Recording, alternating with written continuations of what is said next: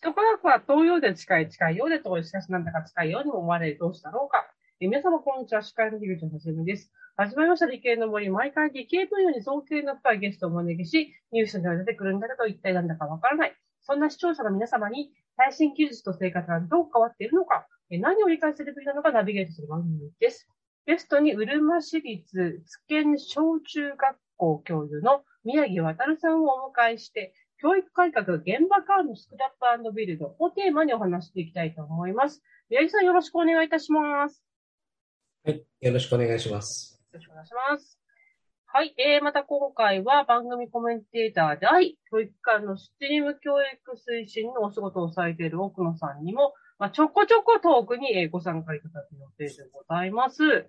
はい、えーと、と3週間になりました。最終回は、えー、生徒、親御さんの ICT 活用への巻き込み方について、えー、お伺いしていきたいと思います。はい。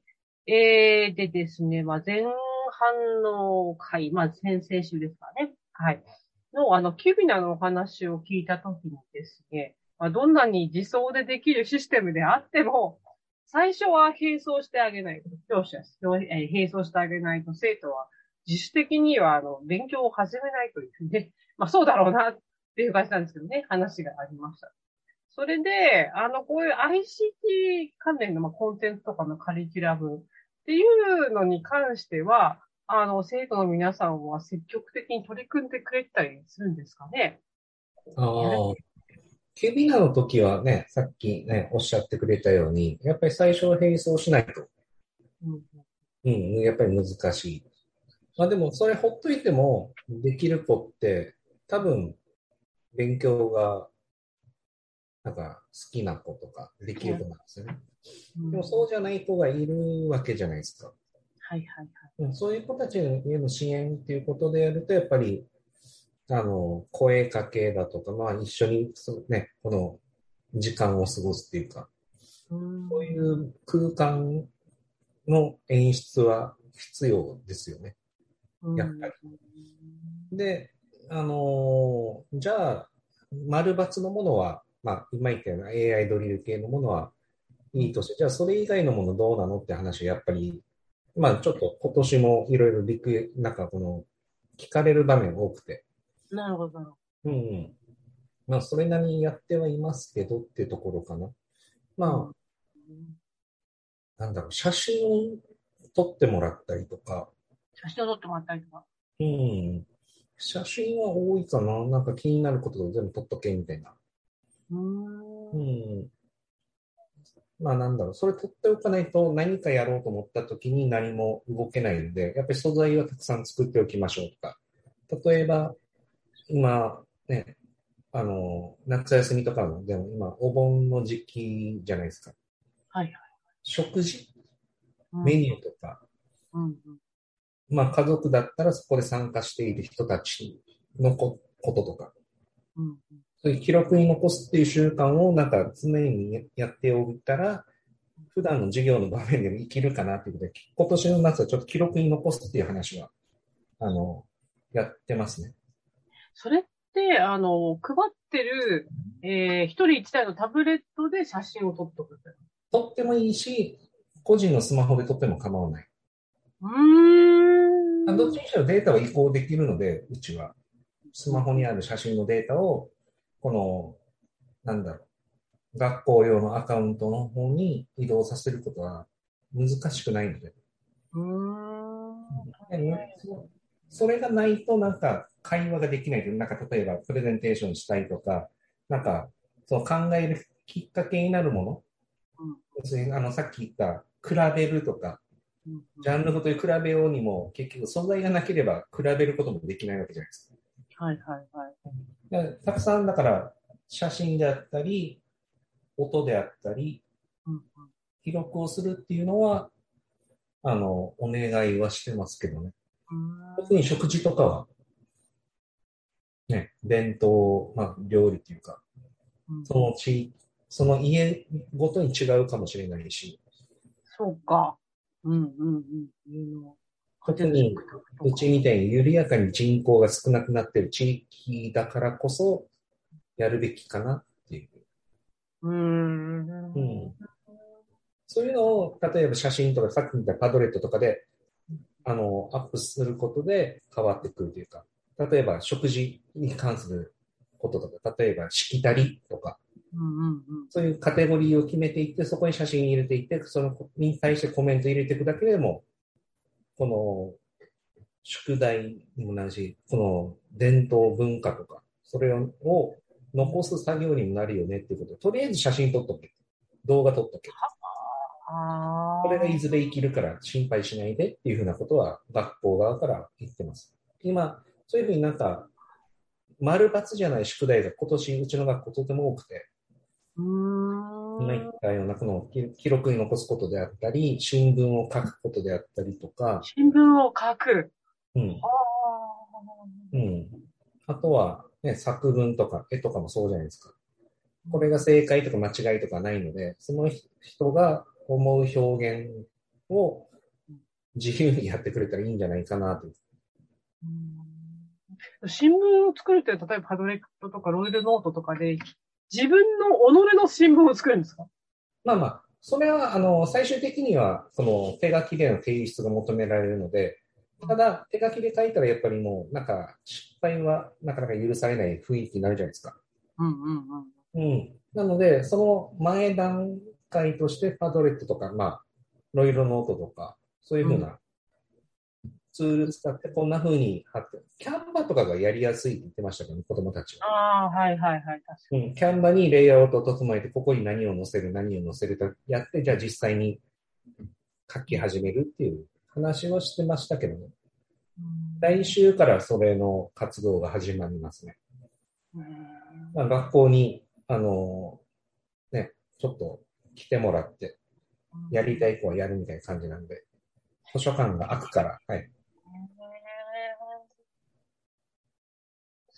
こで、なるほどね。やっぱりその、食事もそうだし、まあお祭りとかね、そういうのもそうです、ね、そうそうだからその地域に伝わっているものがあるとしたら、それは残してた方がいいんじゃない？ね。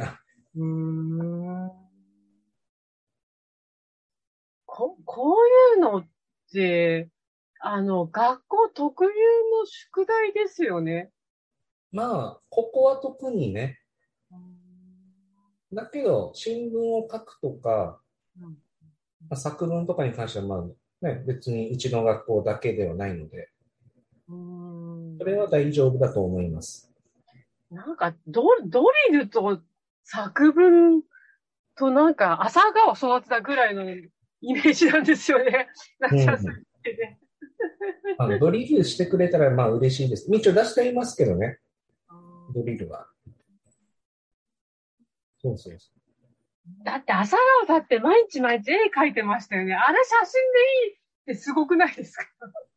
あ、でもね、写真と観察はちょっと微妙に意味合いが違ってる雰囲気で。なんか、写真って、まあ結局、なんか、絵に書き書き込む写真だと、なんか、ポイントがちゃんと合ってないと、なんか、ずれるっていうか、そぎ落として自分で手手書きで書けるような状態になったら最高だな、みたいな。うん、なんか写真って全部映るじゃないですか。はいはいはいはい。だけど、この子にとって必要な部分はそこじゃなくて、みたいな。その全部じゃなくて、この部分だけをピックアップしてほしいとか、もしあるならそういうふうになんか観察とか始めたら面白いだろうな、みたいな。その辺は理科の先生の得意分野みたいなので、うん、も理科の先生に一任してますけど。でまあ、ただ写真撮るって言っても、この写真の活用の仕方は教科によって違いますよね。うん。うん。なるほどね。これ、じゃあもう、生徒は四六時中、接してるんですね。なんかこう。基本スマホとかタブレットは毎日触っているはずなので、ゲーム機でも。だからそれを学びのところで使っていたら、うん、みんなハッピーになるんじゃないっていう。うん、あなんだろう。消費者じゃなくて、創造っていうか、クリエイティブっていうか、生産っていうか、そういうふうなところに行ってほしいっていうかね。うん。自分たち何か作るというか。そうそうそう。なんか、テレビ見ているときに、もうテレビばっかり見てて怒られた経験がある私としては、そうですね、YouTube ばっかり見てっていう、多分同じ。うんうん、ゲームばっかりやってるの多分同じ。うん、だけど、例えばキャンバ使って新聞の叩き台作ってたって言ったら、それは怒られるのかって言うと、うん、多分怒られないと思うけどね、と思うんだけど、この辺はやっぱり、うん、まだ難しいところかもしれないね。何やってるかが、お家の人がわからないと、うん、うん、全部、同じに見えるんじゃない？うん、そうですよ。なんか、自分が中学生とかだったら、ただ渡されたら、まあ、まず YouTube 見ると思うんですよね。そうそうそう。YouTube の何見るかにもよるじゃないですか。うん。例えば教育系の YouTuber のも見てるとか、例えば他にはだったら、この島のコンテンツもあるので、それを見て、そうそうそうそう。あの、アップしてる方もいるので、島の方では。うんまあ、そういうのも含めて見ていたりとか、それだったら別に、もしかしたら動画見ながらメモしてたら、この人、ね、その瞬間は単なる動画見てるじゃなくて、何か目的があって見てるから、ちょっと変わってるよねって気づいてくれるのかどうかとか、この辺ちょっと難しいので、だから、このスクラッチとかもそうだけど、ゲームっぽく見えてしまうわけじゃない？まあ、そっか、そうですね。うん、だけど、目的があってやってるから見逃してくれないかなと思って、これはやっぱり、なんか、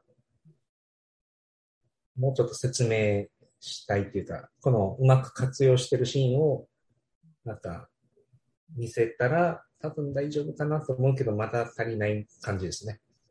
あの、親、親御さんの理解。あ、親御さんの理解ですね。あ、まあ、これ、あのー、人に言ってるだけではダメなんだよっていう。ああ。うん。これ、ね、やっぱり、生徒さんが楽しくやるためには、どっからどこまでが勉強職で、どっから先が遊びっていうのが、曖昧な方が楽しいけど、うん、それを親御さんが見てると遊んでんじゃないかって思っちゃいます。そうそうそうそう。それのハードルは思った以上に高いので。うん。どうなんでしょう。ちょっとその親御さんの話はよく聞きたいので、ちょっとこれはあの、今前半戦はこれでおしまいで、多くのは、はい、親御さんの話は CM の、えー、お話聞きたいと思います。はい。あなたの動画をアップすると、企業からあなたに面接依頼が届きます。逆指名型就活サイトスタートライン。TSE は鎌倉 FM を応援します。自治体、公的機関様のデジタルトランスフォーメーション。小中学校のギガスクール構想の STEAM 教育導入をお手伝いいたします。新クライアント総合研究所は鎌倉 FM を応援しております。まあ、あの、今度は親御さんの反応が気になりますというところで、まあ、あの、大体私も中学生の親御さんと同じぐらいの世代の人間なんですよね。で、まあ、昭和の、えー、ど真ん中のえー、教育を受けてきて、まあ、子供が一人一台 PC 持つとですね、まあ家で YouTube ばっかり見るんじゃないかってね。まあ、夜と、触るとあいつら YouTube ばっかり見てみたいな話はするわけですよね。親御さんとかと話すとね。そうそうそう。で、まあ、そうなんです。で、その心配もわかるんですけども、どうなんですかね、こう、まあ、2、3年前と比べてみて、親御さんの ICT 教育への理解っていうのは進んでるんですかね。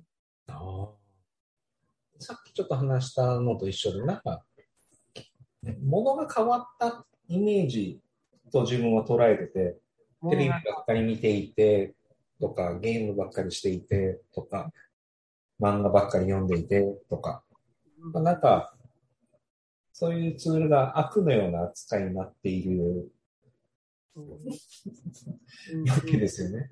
まあ別にまあ、使い方間違えたらやっぱりダメだと思うんだけど、うん、ちょっとその辺は、なんか、さっき言った消費活動だけだとやっぱりそう思われちゃうかもな、みたいな。ああ、なるほどね。なるほど。ただ、その、あの、そうならないように、なんかどう演出していくかかなと思ってはいるんですけど。これを導くのは先生大変ですね。本当に大変ですよ。ちゃんと、うん。だからあの、ね、あの、スマホのゲームとかも、やっぱりエンディングとかないじゃないですか。ミッションをクリアしてくる感じで。はいはい。ああいうふうな授業スタイルとか、この学習課題の導き方がもし、いろんな教科でできるんだったら、多分それはすごい楽しくなると思うんだけど。うん。なんかミッションを与えて、それを解決するのに ICT とかを使って。うん。あとは、なんかみんなでわちゃわちゃするので楽しいよねっていうふうな空気にもっとしていったらいいかなっていううんまあ、なんだろう、今、うちの学校で出してる新聞の宿題って言ったら、やっぱりみんなで集まらない、できない場面も実は多々あって。あの、私ね、あの、思い出があるんですよ。みんな、誰かのうちに行って新聞作ってましたよね。うん、そうそうそうそう。まあ、うちの場合だと、誰かのお家よりは学校の方が机の広いし。あれはあれですごい楽しかったし、うん。うん、あの、確かにその、うちの、まあまあまあ、まあ、場所によって違うんですけどもね、あの、品川に住んでたんで、工場、町工場の場所とかを書いたりとかしてましたよね。やっぱりそういうのは、学びがあって、みんなでやるのが面白いんですよね。なんかフィールドワークが入れたらみんなね、頑張りますよね。そうなんですよね。見に行ったりとかね。そうそうそうそう。それと ICT をどう絡めるかかなっていうか。なんかそこで例えば、アンケートのフォーム作っといて、アンケートお願いします。それパッパッパッタップさせるだけでも十分なのかなっていうか。あ今のやった紙のアンケートを預けていって、回収に来てっていう、な二度手間だったものがタブレット1個で、ちゃちゃちゃっとできるような感じになってるじゃないですか、もう今はね。うん。もう、まあまあ、まあ訪問した場合そうなりますけど、もし、例えばね、メールとか何かで送れ、SNS で送れる状況であれば、そこで送って、もう顔を合わせることなく、ちゃちゃっとできちゃうわけですよ。その辺がやっぱり、なんか、進化っていうか、いろんなことできるんじゃないかなと思いはするんですけど。そうですよね。本当はその、いろんなことできるんじゃないかを見つけてほしいわけですよね。あ、でも先生方も見つけるの大変ですよ。だから、いろんな人のいろんな事例聞きながら、うん、あ、そういうことだよねって、そういうことでできそうだよねっていうのを、なんか、まあ、スケールダウンしてでもいいから、できることをやっていけばいいんじゃないかなっていうか。まあ、当然子供たちでもやりたいなっていう思いは大きいけれども、それをなんか形にするまでにできることとできないことがあるので、やっぱりそれは多分教科の先生の、まあ、この経験値にも寄ってくるので、まあ、はい。今、うちの学校その辺はまだクリアできるけれど、どんどん子供たちに落とし込んでいけば、あとは先生方がうまくできなくても子供たちで解決できるようになるといいなっていう。うん、うん。本当に、それで中学生になった頃には立派になんかその、プロジェクトを一つ全員で成功するようなね。できれば本当に素晴らしいですね。誰と交渉しないといけないかとか。ああ、そうですよね。うん、うん、何を学ばないといけないかってことですね、うん、そこね。いやー、これで、やっぱり、そうすると、うん、やっぱりその、現場の先生は、ずっと勉強しないとダメですね、これね。大変です、ね、そうなんです。そこが意外と大変で。そうですよね。まあ、ここまでやったから十分っていうのなくて、それがもしかしたら来年になったら、ちょっと違うかもしれないじゃないですか。うんうん、また、あの、新しい、あの、ツいいツールがどんどん出てきて。うん。それ、ね、実際自分も、だからキャンバとかは、インスタのでしょ？みたいな。うんうんうん。そう、そういうイメージだったし。パドレットとかも、あ、そういうの聞いたことあるけど、使うことまでやらなかったな、みたいな。まあ、まあ、それをやるきっかけも多分ギガスクール構想で、なんだろう。教育用のアカウントをもらえたから考えた部分もあるっていうか。うん。結局、一般のアカウントと教育用のアカウントだと、できる、使えるものが違う。うん、そうそう、待遇違うので、やっぱり教育用のアカウントでできることがたくさんあるんだなっていうか。これはね、やっぱりあの、私も触ってみて、なんとなくこう、今までの教育と違いますけど、あの、クリエイティブな丸抜でもない。うんあのものをみんなで探してきますよ。わかるんですけどね。これやっぱりね、これやっぱりね、親御さんとか、あと、社、社会、なんつったらいいですかね。社、今の社会とのなんか乖離はす、すごかろうなと思うんですうんこの子たちが会社に入って、その、今の社会人の人とか、そのなんか意識の変わりとか、ほんとすごいだろうなって思っちゃいますよ。うんあると思います。ねえこの子、宇宙人来たみたいな感じですよ、多分ね。うん。なんかいろんなことできちゃうよ、みたいそうそうそうそうそうそう。な。逆に、あれはできない可能性があるのが、キーボードのタイピング？どっちかっていうと、もうだ教育、多分ね、親御さん、まずその通の前、親御、教育指導要領に多分ついていけないと思うんですよね、この。せ正解のない、あの、世界でのサバイバル能力みたいなことになってるうん。ことにもう、ついていけなくて、それに、えー、ツールを使った教育なんかも本当に良くて、そのうん、ある課題を解決していくっていうのは本当に素晴らしいんだけど、なかなかね、多分ね、親御さんもそうだし、うん、もう50歳以上ぐらいの人はもうついていけないだろうなとそうそう。思いますね。なかなか大変ですよ。だからあの、止められないですね。ここまでで終わりみたいな。例えばね、教科のことだったら、うん、まあ、ある程度経験がたまれば、うん、その、教え方の部分はどうにかなるけれども、うんそれ以外の部分は常にアップデートしていかないと大変じゃないかなって思うんですけどね。子供なんかはね、スッとこう、受けちゃうんだろうけどね。うん。本当に教える方は大変だな。思いました。本当親御さんも、親御さん、なんだろうな、最終的には、この、まあね、今回お話ししたかったのは、その、うんあの、なんですかね、親御さんの納得って難しいよねっていうところを話したかったんですけど、うんこれは、しなくていいのかなっていう気になって。でも、やっぱりなんか丸抜で丸がたくさんあると褒めてあげてほしいよね。うん。AI ドリルとかを特に使うときに。うんなんか、なんで勉強もしてないのにできてないさって言言われるよりは、あ頑張ったねって言われる方が、うんうんなんか、お家みんなハッピーになるんじゃない？と 思うんですけど。ただやっぱ偏差値、偏差値じゃもう、もう確実に測れないですもんね、もうね。そうなってくると思うんですけどね。いやー、大変だ。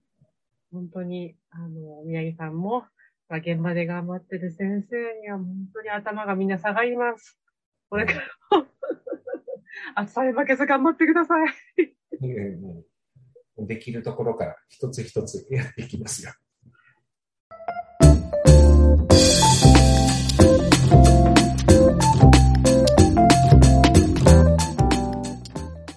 ということで、最終回のエンディングです。あの、もういろいろ話きました。いかがでしたでしょうか？いや、名残惜しいですね。ねえ。本当に鎌倉のジョン・カビラ、鎌倉のジョン・カビラ、チームどんどん。まさにこの離島にこんな奇跡みたいな先生がいるとは思いません。本当ね。本当離島の奇跡とはよく言ったもので。うん、まさにあのジオン・カビラ、びっくりです。本当にたまたまですよ、離島勤。でもね、離島、離島でハンデを、本当にどんどんどんどん今、ギャップを埋めてますよね。あの、ケビナといい。うんうん。タブレットといい。素晴らしいです。だからこそ、やっぱりね、こう、離島だからハンデじゃなくて、離島だからこそ、すごい、なんていうの、いろんな意味で、こう、日本を代表するような、ギークな、ギークな人だけじゃねえな。まあ、ギークっていろんな意味がありますからね。カルトな人でもいいですね。そのうち博 攻めてる士ちゃん、、攻めてるっていう。カルト攻めてるでしょ。すいません。博士ちゃん、博士ちゃんにこう出演できそうな。ああ。そうね。いや、あのーあそこで見てたらね、アメリカの原子力潜水艦の型式から年数まで全部言える生徒とか出るかもしれないですよ、宮城先生。ね。ね今日はなんか近いとこ通ってるなとか、こんなこと言いますからね。もうこの通信環境だけですぐに分かってしまう。場合によってはソナーも含めて傍受してしまうというですね。まあ、いるだろうね。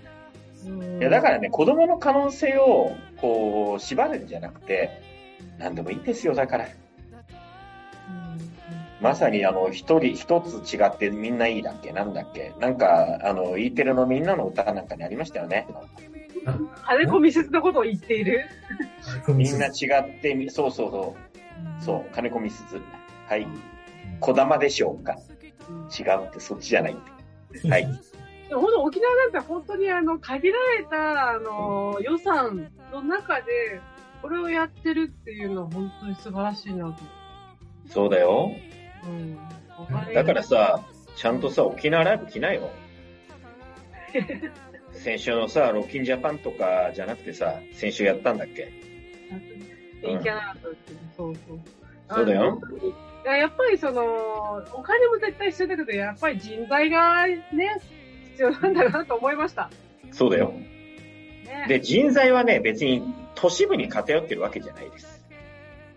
そうです。最近特にあの、高校のラジオに出られる方なんか特にそうですよね。そうだよ。もう本当にね、地方に埋もれてる原石を探せっていうのが教育の原点です。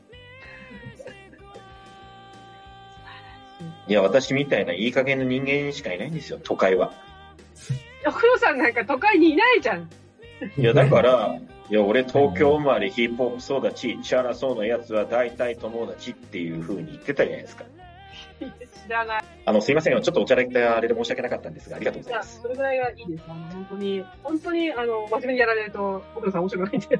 あ、そうですか。